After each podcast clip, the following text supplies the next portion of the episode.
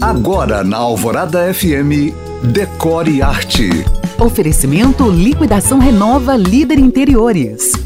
Iniciado em 2019, o restauro da fachada do edifício Rafael Huberti, um edifício Art Deco da década de 40, acaba de ser finalizado. Esse restauro, a cargo da Multicult, que é uma empresa por trás da Casa Cor, é um presente para a cidade que, na medida do possível, vem resgatando a sua memória. E aí eu chamo atenção para as principais características desse prédio que integra o circuito arquitetônico da Praça da Estação.